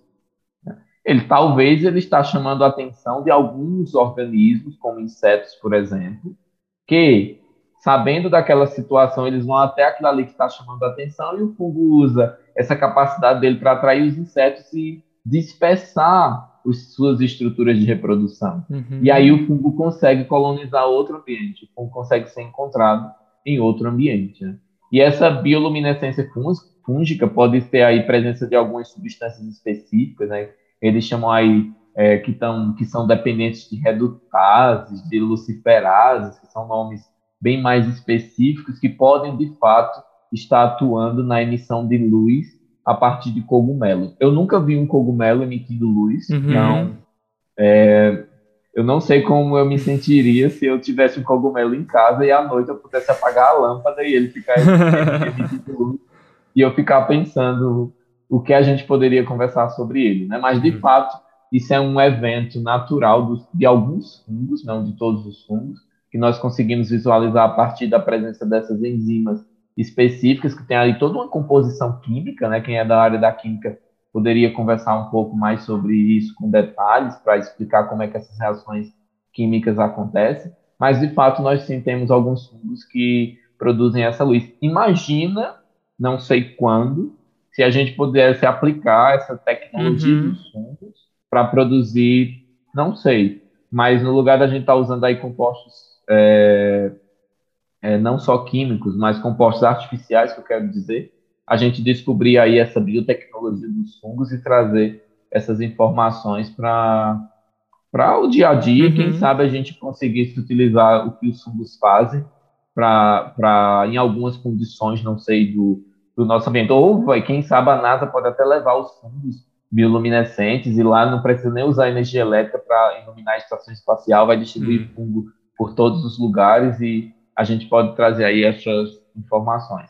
Mas, claro que a temperatura, a umidade e material que o fungo precisa decompor, ele precisa de nutrientes Sim. e precisa de condições adequadas para que eles possam produzir essa bioluminescência como todos conhecem. Uhum. Eu queria ver, mas eu ainda não vi. Não viu. Nossa. E, Jason, já caminhando aqui mais para o final, cara, a gente tem visto um, um crescente interesse por cogumelos mágicos, né? E, e, e, pela substância psilocibina.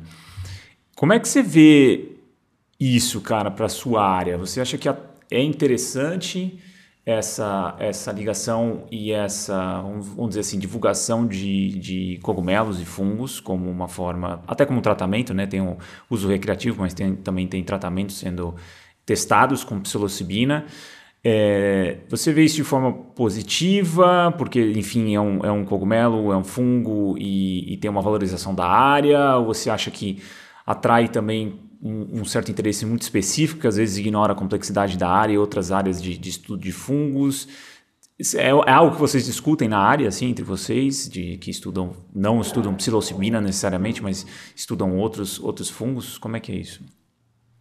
É, é interessante, Caio, a gente pensar que se a gente trata algumas substâncias porque elas são utilizadas em algumas situações, como a gente diz, para recreação, mas um antibiótico famoso que salvou muitas vidas ao longo do tempo, principalmente nas guerras, na guerra, eu acho que foi na Segunda Guerra Mundial, não lembro muito bem, eu uhum. acho que ele foi descoberto em 1900 e, não sei se foi 38, não lembro, mas só começou a ser usado posteriormente, é a penicilina. A penicilina é uma substância produzida que foi descoberta a partir de um fungo, e ela leva esse nome porque o fungo tem o nome de penicillium, e penicillium deu origem a o nome penicilina. Uhum. Essa semana, algumas semanas atrás, eu tive doente, fui no, no supermercado, lá vai, no hospital, e lá a médica disse: Você se incomoda de tomar, de que nós apliquemos a injeção X? Aí eu, eu já sei qual é a substância, doutora. Pode aplicar sem problema nenhum. Eu vou sofrer por alguns dias, mas uhum. eu fico bem rápido. Era a minha garganta, a amidalite e tudo mais. E eu, ela me deu lá penicilina, né? E se a gente pensa que penicilina, se usada em grande quantidade, ela é tóxica e pode trazer problema, a gente então vai dizer que a gente não pode usar penicilina, que a gente não pode usar álcool em excesso, porque a gente traz problema, que o fungo em excesso traz problema. E no mesmo, é, a mesma situação é essa substância Ah, me ajuda aí, Caio. Psilocibina, psilocibina. Isso, eu estou com um problema. Eu tenho estudado um pouquinho dessas conjunções, dessa junção de consoantes e eu não consigo pronunciar. Mas é interessante a gente ver isso, porque se é para trazer benefícios, é, nós não podemos dizer que somos contra. A gente precisa defender a situação seguinte. Se vai trazer benefícios, a gente precisa encontrar o melhor caminho para que aquele benefício seja de fato utilizado da melhor forma possível. É igual a gente agora está discutindo sobre o uso de cannabis sativa para a produção do canabidiol, uhum. uhum. e a gente fica ao lado que não não aceita porque é a origem do, da cannabis sativa, porque a cannabis é considerada uma droga e é crime e alguma aquela situação, mas tem o lado da ciência. A ciência mostrou que a substância que é produzida é importante para aquilo. E se a gente pensa na isso, ajuda aí, Caio, de novo na pronúncia. Psilocibina. Psilocibina. Esse, esse, nome aí eu não vou dizer, tá? então, na, class, na, na, classificação dessa substância, né, eu, até a gente tem começado a estudar alcaloides, são substâncias aí que têm um potencial biotecnológico produzidas por fungos, e a psilocibina está no meio dela, consegui, e que são os famosos cogumelos mágicos, né? Eu nunca tive a, a oportunidade de ver um famoso cogumelo mágico, mas quando eu tive na Holanda estudando, eu tive contato de ver, porque lá nós tínhamos a venda, era possível comprar, né, para quem deseja. E eu não vi quando um dos meus amigos que estudavam comigo lá, ele consumiu. Mas o relato que eu recebi posteriormente é que ele ficou de fato perdido no tempo. Mas ele ficou, assim, me desculpem para os que não gostam porque eu disse perdido no tempo, mas eu acho que todo mundo entendeu o que eu quis dizer. Ele não, ele, era, ele não era mais aquele que eu conhecia, eu quis dizer mais ou menos isso. Então, de fato, quando a gente, quando ele utilizou para forma recreativa, teve um impacto que, do mesmo jeito que um medicamento ou que uma droga benéfica, se a gente usa em excesso, vai trazer malefícios. Mas você perguntou se a gente acha que é contra ou se a gente quer dizer que é a favor. Claro que a gente precisa ser a favor de tudo que vai trazer benefícios. Uhum. Então eu sempre digo assim: tem benefícios? É, essa substância, a eu não vou saber dizer de novo, desculpa. Psilocibina. Ela, é, ela, ela vem desde a década de 1960. Então, não é uma coisa que surgiu da noite para o dia, é uma coisa que vem sendo estudada há muito tempo. Já tem aí 50 anos de estudos.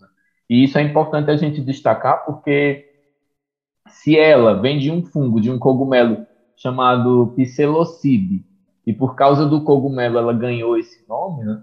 mas eles usam essa substância aí para a questão de saúde mental, né, como eles descrevem, uhum. e algumas coisas desse tipo. Se ela tem esses benefícios, eu acho extremamente importante que sejam investigados uhum. e usados de forma consciente para que traga benefício no tratamento de saúde para algumas pessoas que necessitam. Imagina a gente descobrir que essa substância ela pode ser utilizada para o tratamento, por exemplo, de Alzheimer ou de alguma coisa parecida. Sim. Por que não utilizar? Uhum. A gente só precisa saber o melhor caminho para utilizar, garantindo a conservação da espécie que produz e garantindo também é, que as pessoas que precisam consumir estejam bem é, e não esteja nenhuma toxicidade e trazendo uhum. nenhum malefício para essas pessoas. Né? Isso é importante. É, que tem popularizado assim a questão dos cogumelos, né? Inclusive eu vi o, aquele documentário que saiu os cogumelos. Ah, não esqueci agora. Ah, os Fantásticos? É. O que, que você achou do documentário? Já você chegou a assistir? Sim, sim. O que, que você achou? Quando ele foi lançado, né, a gente fez uma maior divulgação, uma maior campanha, né? lá os cogumelos fantásticos, que a gente pode, todo mundo pode acessar lá na Netflix e consegue. Eu vou colocar, o, vou colocar o trailer, o link do trailer aqui no, no episódio. Pronto, então perfeito. E, que é, que bem, é bem interessante. Eu achei muito legal de mostrar para as pessoas que não estudam fungos o que de fato são os fungos. Uhum. Né? Porque a gente, aquilo que a gente dizia lá no, no lá no começo, né? A gente acha que só ideia, traz malefício. É. Então, imagina, eu fiquei encantado com as imagens, as câmeras de alta definição usadas pra, para mostrar aquela realidade dos fungos. Eu fiquei maravilhado, assim, claro que eles sempre vão ser destacados os cogumelos, que é aquilo que a gente consegue ver. Uhum. Então, o que a gente consegue ver a gente consegue destacar mais e conservar mais. Mas eu achei uma, uma produção de uma qualidade extremamente alta e, e que eu recomendo para quem quer conhecer um pouquinho mais dos fungos, vai lá e passa lá uma hora estudando, é, vendo e ouvindo e estudando um pouco mais sobre fungos. Para mim foi algo bem interessante e cativante de ver também. Bacana. Nossa. Beleza. Ô, ô Caio, só para eu estava vendo aqui algumas anotações, né? Uhum. E eu vi aqui que eles, eles usam a psilocibina, né, como. Deixa eu ver aqui, eles estavam dizendo que tem baixa toxicidade, Uhum. não tem potencial de causar danos cerebrais, mentais ou físicos. E também aí. é, Só que tem que ter cuidado com o uso, com o abuso, né? Com o, abu... Sim. com o uso excessivo Uhum. dessa substância. Uhum, né? Eles, uhum. eles trazem essas, essas informações, só para deixar registrado Sim, mesmo sim. porque seria importante estudar com mais calma e se traz benefício, é importante ser estudado assim. Legal. Legal. Legal. Pô, exploramos bem. Acho que é isso. É, já, já acho que matamos todos os tópicos. E, Jadson, mais uma vez, obrigado aí por ter vindo no. O- aceitado o nosso convite e batido esse papo com a gente. Acho que é a primeira vez que a gente está explorando o tema É. e a gente espera poder entrevistar outras pessoas da área também. Então, fica sempre aberto o convite das pessoas da área virem no podcast e a gente bater um papo. Então, Jadson, muito obrigado, cara. Não, agradeço, agradeço ao Caio, agradeço ao Bruno pelo convite, né, para que eu pudesse estar aqui com vocês conversando um pouco mais é, sobre fungos, sobre micologia, sobre a nossa paixão de estudar os fungos, né, Uhum. para o universo generalista. Muito bom. E o universo generalista agora ficou bem é, micologista também. Também. Ele trouxe essa informação para os fungos. Mas agradeço o convite. Eu sempre digo que fungos, eles são o passado, eles são o presente e eles são o futuro. E se a gente não trata fungos dessa forma, a gente não vai nunca conhecer os benefícios que eles, que eles podem trazer para nós.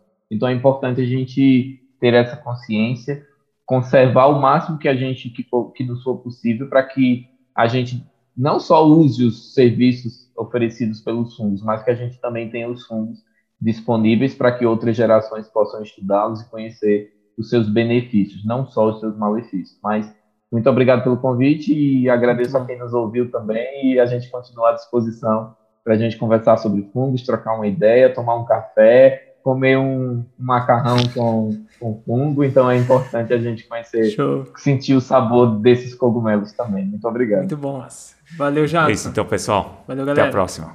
Obrigado por ouvir esse episódio até o final. Se você gosta do nosso trabalho, não deixe de contribuir financeiramente com ele através do nosso Apoia-se. Você encontra o link na descrição do episódio. Tornando-se apoiador, você saberá de antemão quem são os nossos próximos entrevistados e poderá enviar suas perguntas, além de poder sugerir temas e pessoas para entrevistarmos. Gostaríamos de deixar um agradecimento especial aos nossos atuais apoiadores, o Adalberto Soares, Alexandre de Marcos Ramos, Valéria Duarte Garcia, Veridiana Martinucci, Jonas Fernando Magnabosco, Paulo Bastos e Pablo Santurbano.